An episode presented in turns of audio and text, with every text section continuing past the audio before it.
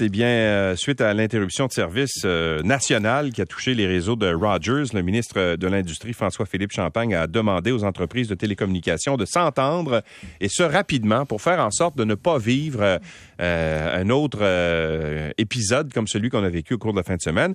Le ministre François-Philippe Champagne est avec nous. Bonjour, Monsieur Champagne. Bon matin. Deux fois en deux semaines. J'espère ben que Paul nous écoute. J'espère, parce que station numéro un au Canada. Ben oui. Mais vous avez raison. Demander, je pense que c'est un c'est un faible mot. Exiger, je pense que c'est plus juste. Mais comment vous pouvez exiger ça d'entreprises privées qui, euh, qui, ont leur propre conseil d'administration? Ben, je vous dirais que c'est il y, a certainement l'influence du régulateur parce que ces gens-là sont. Vous? Ben, non, ben, CRTC, mais aussi mon ministère parce que les licences d'opération euh, dépendent euh, du ministère de l'Industrie. Mais au-delà de ça, au-delà de ça, Louis, c'est le gros bon sens. C'est-à-dire que moi, d'abord, il y étaient les sept euh, pas seulement le, PDG de Rogers, mais les sept plus grands télécommunicateurs au pays. Et la première chose, je leur ai partagé la frustration. C'est le bon mot, là, de plus de 12 millions de Canadiens et Canadiennes qui ont été privés de services. La frustration aussi de, centaines de milliers de petites et moyennes entreprises qui ne pouvaient pas effectuer de paiement en ligne. Et troisièmement, la frustration, je vous dirais, des gens dans le domaine de l'urgence. Il y a le 911 qui ne fonctionnait pas mm-hmm. dans certaines villes au pays. Alors, euh, comprenez qu'ils étaient en mode écoute. Alors, la prochaine chose, je leur ai dit, c'était inacceptable. Point final. Ensuite de ça, on est passé en mode solution, résilience. Alors moi, ce que je leur ai dit, j'exige que les compagnies s'entendent d'ici 60 jours pour faire trois choses. D'abord, l'assistance mutuelle en cas de panne. Deuxième chose, on parle de on parle d'itinérance en cas d'urgence. Et troisième chose, un protocole de communication euh, avec le public et les autorités. Parce que mm. je pense aussi, en tout cas, c'est le sentiment que j'ai, puis j'ai entendu de, plusieurs clients de Rogers, les gens trouvaient qu'ils avaient été pas tellement bien informés durant tout ben, ça. tu sais, quand ça, ça dure. a pris 24 heures avant qu'on sache ce qui se passe. Ben, exactement. Alors, moi, je, je, leur ai dit, écoutez, ça n'a pas de bon sens. Alors, on va faire un protocole de communication que vous allez devoir suivre. Vous pourrez faire plus, mais au moins vous allez faire ça. Et ça, je pense que cet ensemble-là, ça va mettre notre réseau plus résilient. Évidemment, ça ne peut pas couvrir toutes les éventualités parce que ces pannes-là, vous savez, ça dépend euh, de certaines situations. On ne choisira pas la prochaine, mais on peut choisir d'être mieux préparé. C'était ça l'essence. Mais comment on peut penser que des, entreprises qui sont euh, bien souvent des, des concurrents dans bien des marchés, là, TELUS, Bell, Rogers, c'est des concurrents dans le marché du téléphone cellulaire notamment, etc. Comment est-ce qu'on peut penser que ces gens-là vont travailler main dans la main pour s'épauler si jamais il y en a un des partenaires ben, il y a un sentiment d'urgence. Moi, je vous dirais, Louis, quand c'est arrivé, j'étais à Tokyo, là, vous l'avez mentionné, euh, j'ai appelé le président de, Rogers, mais j'ai aussi appelé le président de Bell et TELUS, et tout le monde voulait aider. Euh, dans une situation d'urgence nationale, écoutez, non seulement ça a pris les experts de Rogers, mais ça a pris les experts mondiaux euh, de leurs fournisseurs d'équipements pour trouver la panne. Donc, on ne parle pas d'un enjeu simple. On, a mis les meilleurs experts, puis nous, au niveau du gouvernement, on a dit, écoutez, qu'est-ce que vous avez besoin? Parce qu'à l'époque, il faut savoir, Louis, on se demandait, est-ce que c'est une cyberattaque? Est-ce que est-ce qu'il y, y, a une intention euh, malicieuse derrière ça? Et est-ce qu'on est sûr que c'est pas ça? Ben, ça a été confirmé par les services de renseignement et par les gens de Rogers. Ce qu'ils ont vu, c'est une faute et, je reprends les mots du PDG, c'est une faute dans, le codage, euh, dans leur système de mise à jour. Alors, une erreur, euh, une grosse erreur, parce qu'évidemment, ils en font plusieurs milliers par année. Et ce qu'il faut faire, c'est pour ça que le CRTC va enquêter, pour aller au fond des choses, pour dire, c'est un peu comme un accident d'avion. Il faut d'abord comprendre ce qui est arrivé pour ensuite décider quel genre de mesures on devra mettre en place pour que ça arrive euh, plus jamais. Bon, les, services du gouvernement fédéral ont été touchés, entre autres le service des passeports, puis il y a eu d'autres. Oui, ben, arrive, par exemple, l'application arrive Cannes pour arriver au pays. Allez-vous demander une compensation financière? Écoutez, les fonctionnaires sont en train de regarder ce qu'on peut faire. C'est surtout en termes de résilience, parce qu'en termes de gouvernement, moi, ce qui, ce qui m'intéresse en premier lieu, c'est de Mais vous êtes un client, là. Oui, c'est sûr. Ben, on, va regarder. Puis ça, sur la compensation, vous m'avez peut-être vu, j'ai été on ne peut plus clair. J'ai dit, je m'attends de Rogers d'avoir une compensation adéquate et proactive. Il hein? faut, que faut que la compagnie soit proactive. Et je pense que le message a été bien entendu. Écoutez, la, réunion d'hier qui était virtuelle, ça a duré à peu près une heure. Donc, euh, on, s'est dit les vraies choses, là. Mm. Euh, moi, je leur ai dit, c'est ça que je m'attends de Rogers. Et si vous me demandez au niveau du gouvernement fédéral, bon, on va voir aussi euh, ce qu'il y en est. Pour moi, le but d'hier, parce que les gens me demandaient, Monsieur le ministre, avez-vous parlé de compétition? Avez-vous parlé, par exemple, euh, d'abordabilité? Évidemment, c'est les grands thèmes quand je rencontre les compagnies de télécommunications. Mais je vous dirais, hier, le focus était réellement sur la résilience parce qu'avec ce qui est arrivé, vous comprenez, dans un pays comme le nôtre, 12 millions de personnes mm. qui sont privées pendant plus de 10 heures. Mais vous, là, votre dommage, vous l'évaluez à combien? Faudra faire une analyse de ça. Je peux pas vous dire ce matin, M. Lacroix, que j'ai un chiffre à vous dire, euh, ça représente ça. Euh, c'est surtout ce que ça a causé comme désagrément aux utilisateurs. Parce que, comme vous dites, s'il y a des gens qui ne pouvaient pas se connecter, moi, je pense surtout aux PME, parce que euh, tous ceux qui, vous avez vu, ceux qui étaient connectés avec Interact ne pouvaient pas faire de transactions. Il y avait des, commerçants qui disaient, c'est de l'argent ou parce que les cartes de crédit, les systèmes ne fonctionnaient pas. Alors, ben, il y a, même, il y a, même, des magasins, il y a un Tim Horton dans la mhm. région de Montréal qui a donné, c'est parce qu'à un moment donné, les clients arrivaient. Puis il était pas capable de payer, fait que la commande était passée et tout. Mais on va vous le donner. Fait qu'il le donnait. Ben non, mais c'est pas normal. Dans, pas normal C'est pas normal, puis c'est complètement inacceptable. Moi, je leur ai dit, point final, vous avez vu les articles, j'ai été très, très clair. Et c'est pour ça que je leur ai exprimé la frustration. Mais une fois qu'on a dit ça, là, j'ai dit, qu'est-ce qu'on peut faire de façon immédiate? Parce qu'il va falloir faire plus. Mais de façon immédiate, il faut faire trois choses. Il faut avoir un accord d'assistance mutuelle, comme vous l'avez dit, si ça arrive, que tout le monde s'aide. Et, ça, je le dis, euh, Belle TELUS et les autres étaient prêts à aider, soit avec des techniciens, soit en mettant plus de bandes passantes quand, ça, quand le service recommencerait. L'autre, c'est l'itinérance d'urgence, parce qu'il faut comprendre que quand ça arrive, euh, il peut y avoir un système où vous, euh, vous passez d'un fournisseur à l'autre. Et, le troisième, c'était vraiment au niveau des... Ça, mm. c'est dans les médias. Et ça, ça vient d'être fait aux États-Unis. Je pense qu'ils ont mis ça en place aux États-Unis le 6 juillet. Donc, on, est en ligne avec ce qui se fait aux États-Unis, mais on est allé plus loin encore que les Américains, pour en faire plus. Qu'est-ce que vous pensez euh, de cette décision du Canada d'envoyer, vous êtes ministre là, de, de l'innovation, des sciences et de l'industrie, euh, donc, ça doit vous concerner un peu, là, ces, euh, ces, fameuses turbines. tout à fait. Qu'on envoie en Allemagne euh, pour être utilisées sur un gazoduc, le gazoduc Nord Stream 1, qui sert à acheminer du gaz russe vers l'Allemagne. Oui. Et là, euh, évidemment, le gouvernement Zelensky euh, est pas très heureux de ça. D'ailleurs, ce matin, on parlait avec euh, notre correspondante là-bas, euh, Tetiana Ogarkova, mhm. qui disait que pour eux autres, là-bas, en, Ukraine, c'est considéré presque comme une trahison. Peut-être peut-être vous faire entendre ce qu'elle avait à dire si on cède une fois, après, ça, c'est comme une brèche pour d'autres exceptions qu'on montre on est faible hum, vis-à-vis de ce chantage. Et ensuite, c'est la, Russie va continuer le chantage, va continuer la pression avec cette arme du gaz et du pétrole.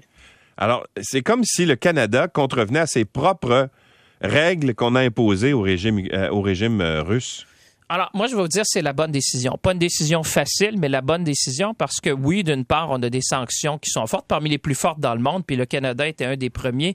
Et vous comprendrez, je, suis bien au fait de la situation des deux côtés. J'étais ministre des Affaires étrangères dans le temps. J'ai rencontré le président Zelensky.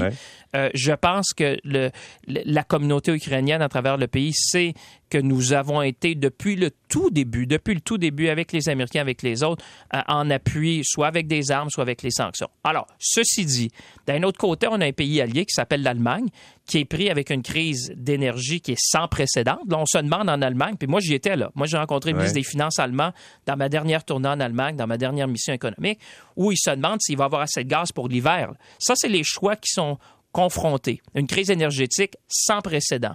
Alors, ils nous disent, écoutez, il y a un compresseur, puis j'ai parlé au président de Siemens, très au fait de la situation, qui est à Varennes. Alors, ils nous disent, si ce compresseur-là n'est pas là, ça va empirer déjà une situation qui est assez, j'allais dire, sans précédent pour les Allemands, qui est un pays allié. Alors, oui, il faut mettre des sanctions les plus sévères. Oui, il faut isoler diplomatiquement la Russie. Oui, il faut isoler euh, économiquement la Russie. D'un autre côté, il faut aussi, dans des cas comme celui-là, pas pénaliser un allié qui lui aussi est au front pour défendre la démocratie avec nous.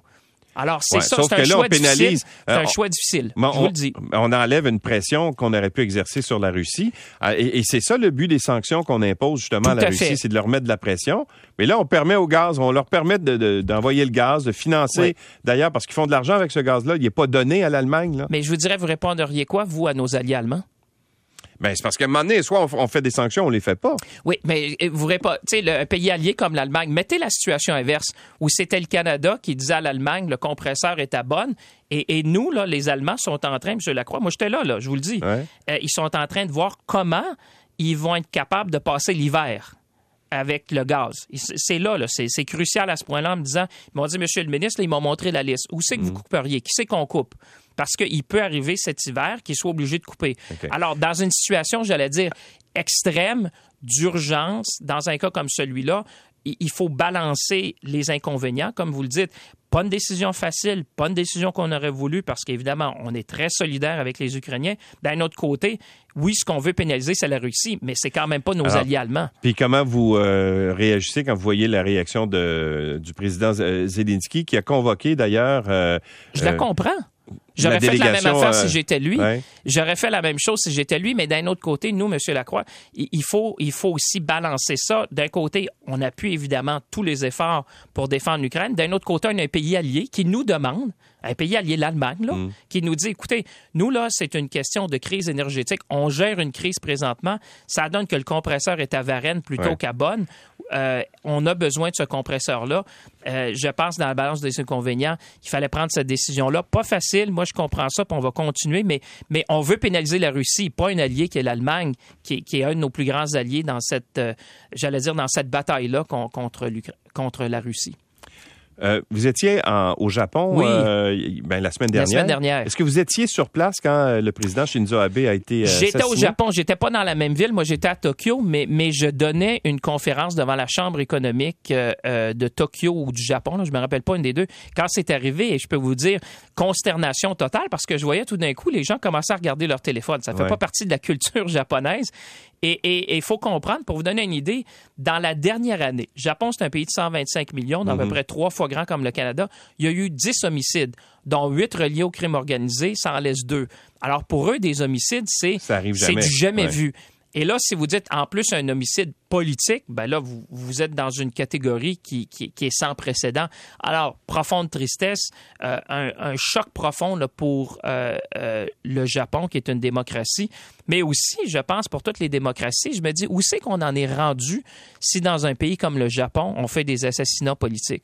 Alors, évidemment, ça, ça met en lumière un peu la polarisation. Il y a toutes sortes de choses qu'il faut voir là-dedans. Évidemment, il y aura une enquête, mais je peux vous dire, pour avoir été sur place cette journée-là, un choc sans précédent, je pense, pour euh, nos amis japonais. Mais, ça relance toute la question de la protection des personnalités publiques. Vous avez raison. Comme vous, M. Champagne, entre autres, euh, euh, au fédéral, vous n'avez vous avez pas de garde du corps, vous n'avez pas de limousine garde du corps. Au Québec, il y en a.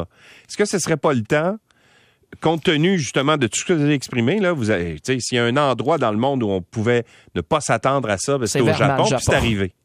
Alors, puis nous, notre Parlement a été attaqué il n'y a pas si longtemps, il y a une dizaine d'années. Euh, ben, au Québec, pas à Ottawa. Au Québec et à Ottawa. Alors, est-ce qu'il n'est pas temps, justement, de revoir les, euh, les mesures de sécurité Moi, je pense que oui. Je pense que les, les services de sécurité, euh, dont la GRC, dans notre cas, qui est responsable de la sécurité des, des ministres fédéraux, euh, euh, doit se poser cette question-là. Évidemment, ils font plus. Moi, je peux vous dire, j'ai été sept ans ministre. Alors, je vois déjà un changement de posture, c'est-à-dire qu'on on fait plus, mais, mais je pense que c'est une question légitime, puis j'espère qu'ils réfléchissent à cette question-là en disant qu'est-ce qu'on peut faire pour protéger nos élus, parce que au-delà des individus, c'est de la démocratie dont on parle. C'est des institutions, parce que c'est pas les individus qu'on protège d'une certaine façon, c'est les institutions, c'est ce qu'ils représentent.